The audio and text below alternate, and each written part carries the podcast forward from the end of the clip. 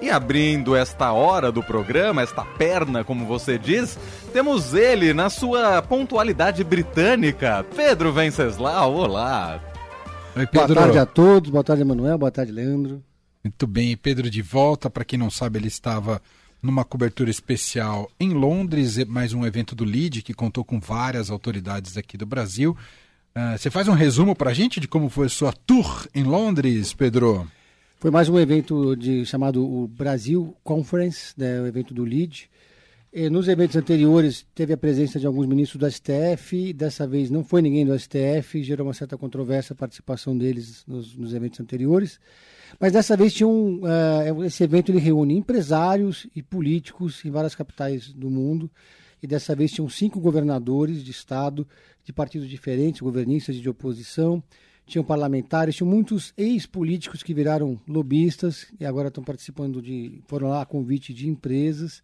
E o evento aconteceu também para discutir um pouco sobre economia com o presidente do Banco Central, Roberto Campos Neto. Né? A grande estrela foi o presidente do Senado, Rodrigo Pacheco.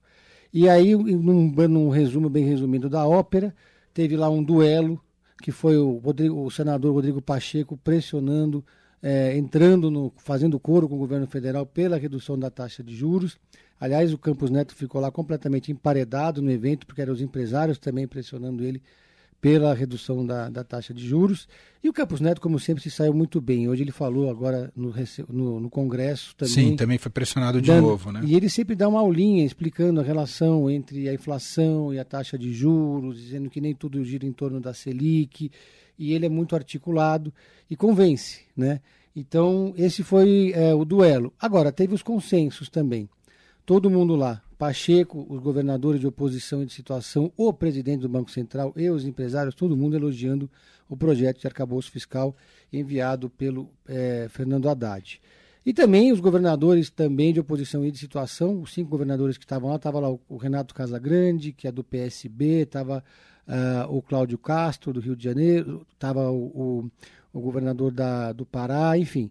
Todos eles criticando também as ações mais recentes do MST que invadiu prédios públicos. Até mesmo a ex-ministra Isabela Teixeira, do Meio Ambiente, que foi uma das palestrantes do governo Dilma, também criticou a atuação do MST. Do MST.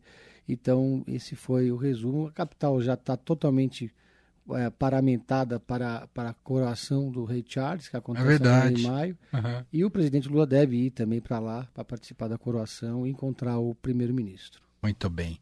Bom, esse é um primeiro assunto com Pedro Venceslau, a sua ida para essa cobertura em Londres. Uh, já que a gente está na Europa, Pedro, vamos falar um pouco da passagem de Lula por Portugal, que não foi uma passagem totalmente pacífica, com resistências de blocos e de partidos ali em Portugal, certo, Pedro? Exatamente. Até é, no programa da, é, de manhã com, com a Heisen, com, com Heisen, com a Carol, anteontem, eu comentei que até aquele momento, até ontem, na verdade, não não tinha acontecido nenhum grande protesto contra é, o Lula em Portugal, a não ser o da comunidade ucraniana que foi para a porta da embaixada. É, a expectativa era que houvessem grandes protestos de bolsonaristas, de brasileiros que vivem em Portugal. Mas aconteceu. Hoje o presidente Lula falou na, na, no parlamento português. A ideia inicial era não discursar. É, havia um temor de que pudesse acontecer exatamente o que aconteceu, mas o presidente, no final das contas, decidiu fazer o seu discurso. Houve uma tentativa de parlamentares da extrema-direita portuguesa de impedir, inclusive, a fala do Lula, e esses partidos acabaram é, conseguindo fazer um barulho. Né? Esse partido chama Chega, né? O Lula chamou, quer dizer, tentaram reduzir, falar de meia dúzia tal, não é bem assim. Esse partido que, que organizou e convocou esse movimento, ele tem 12 deputados. É, a terceira maior força política hoje de Portugal. Você tem o PS, que é o Partido Socialista, que está no poder. Você tem o PSD, que é o partido de centro-direita moderado, social-democrática, que rivaliza com o PS, e que, segundo as pesquisas em Portugal, está na frente hoje.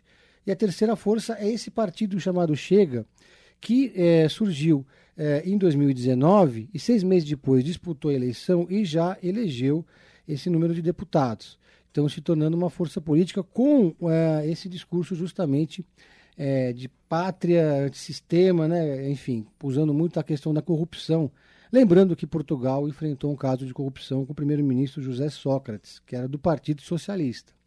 Então, é, esse partido chamado Chega usou a viagem do Lula para mobilizar é, esse campo político português com o tema da corrupção, fazendo associação entre o caso do José Sócrates com o caso do Lula, porque são dois partidos de esquerda. Conseguiram levar bastante gente para frente do parlamento. É, não foi um protesto pequeno, tinha também um protesto a favor, digamos assim, menor, de apoiadores do presidente Lula lá em Lisboa, ali perto. Mas esse protesto chamou mais atenção. E na hora que o Lula foi falar, na, lá no Congresso Nacional, uma torta de climão, os, 10, os 12 deputados fizeram ali um protesto. O presidente do partido, grande líder do partido, chamado André Ventura, chamou Lula é, de bandido. E aí foi repreendido pelo presidente da Assembleia Nacional Portuguesa. Tem até um trechinho que a gente separou.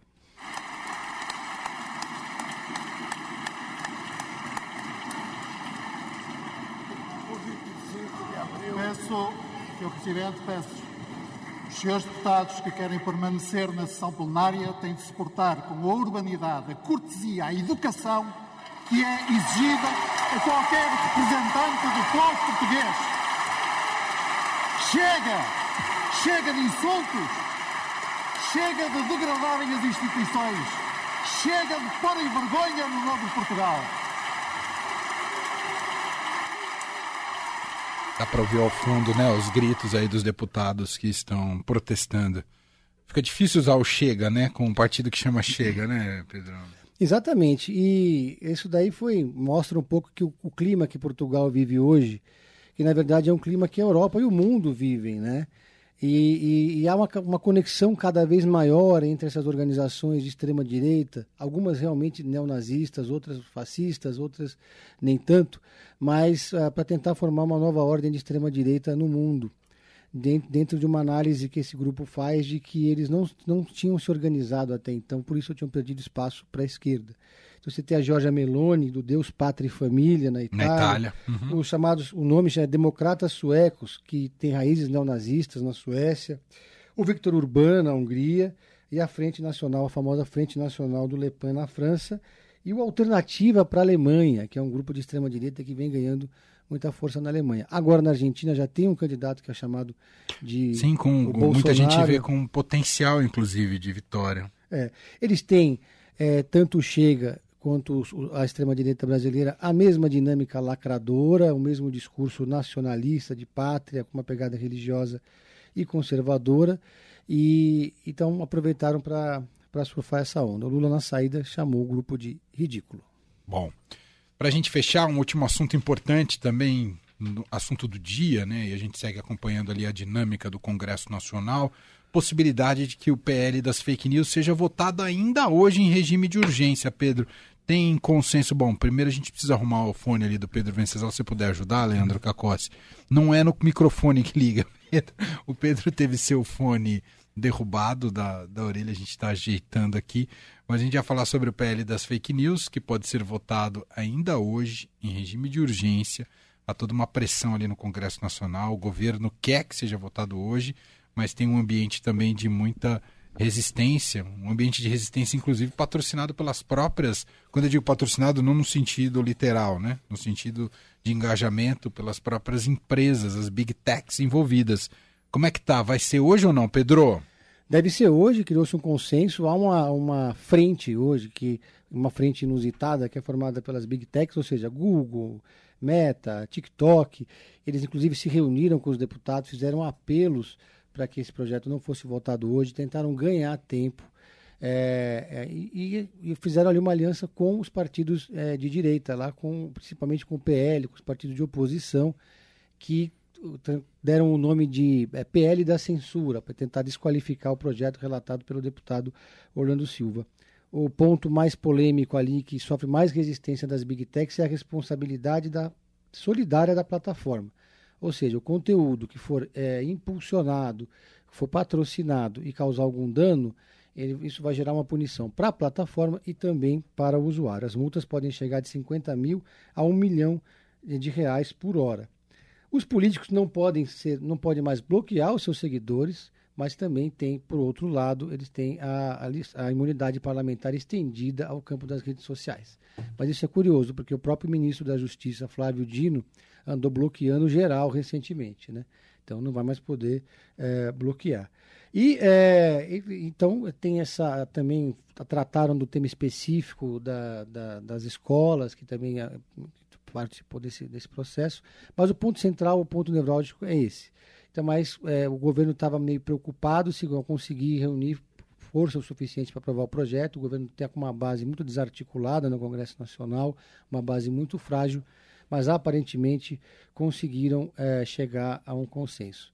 O, o relator do projeto, Orlando Silva, ouviu uh, o Executivo, a Presidência, o Ministério da Justiça, o Ministério das Comunicações, fez várias alterações mas no final conseguiram chegar a um texto que é o texto do governo. Né? E, segundo Orlando Silva, a PL das fake news é um arsenal contra a desinformação. Vamos ver as cenas dos próximos capítulos que estão para acontecer logo mais. Vamos ver se rola ainda hoje. 6 e 19. Por falar em cenas dos próximos capítulos, Pedro Venceslau é nosso especialista em séries, novelas, filmes. Qual a dica de hoje, e aí, Pedro? Pedro? Eu assisti finalmente, agora já estou na metade da série A Diplomata, que se passa em Londres, né? É verdade, Essa eu comecei série... a assistir, parece bem boa, né, ah, né, Pedro? Boa. Eu esperava menos, na verdade, mas eu tinha achado interessante a premissa e a ideia da série, que tem uma embaixadora americana em Londres, no meio ali de uma conspiração, de uma luta política. Ela tem uma mistura de House of Cards, um pouco de West Wing, com uma mulher no centro e, e com uma em Londres, né? Tem espionagem, então tô, tô gostando bastante. Tá aí. Netflix, né? Netflix. É isso. Você falou diante audiência de Ubiratã Brasil, hein, Pedro? Oh, olha que, que responsabilidade. adentrar esse estúdio, uma super responsabilidade. Daqui a pouco tem Bira. Obrigado, viu, Pedro? Valeu, um abraço Valeu, Pedro.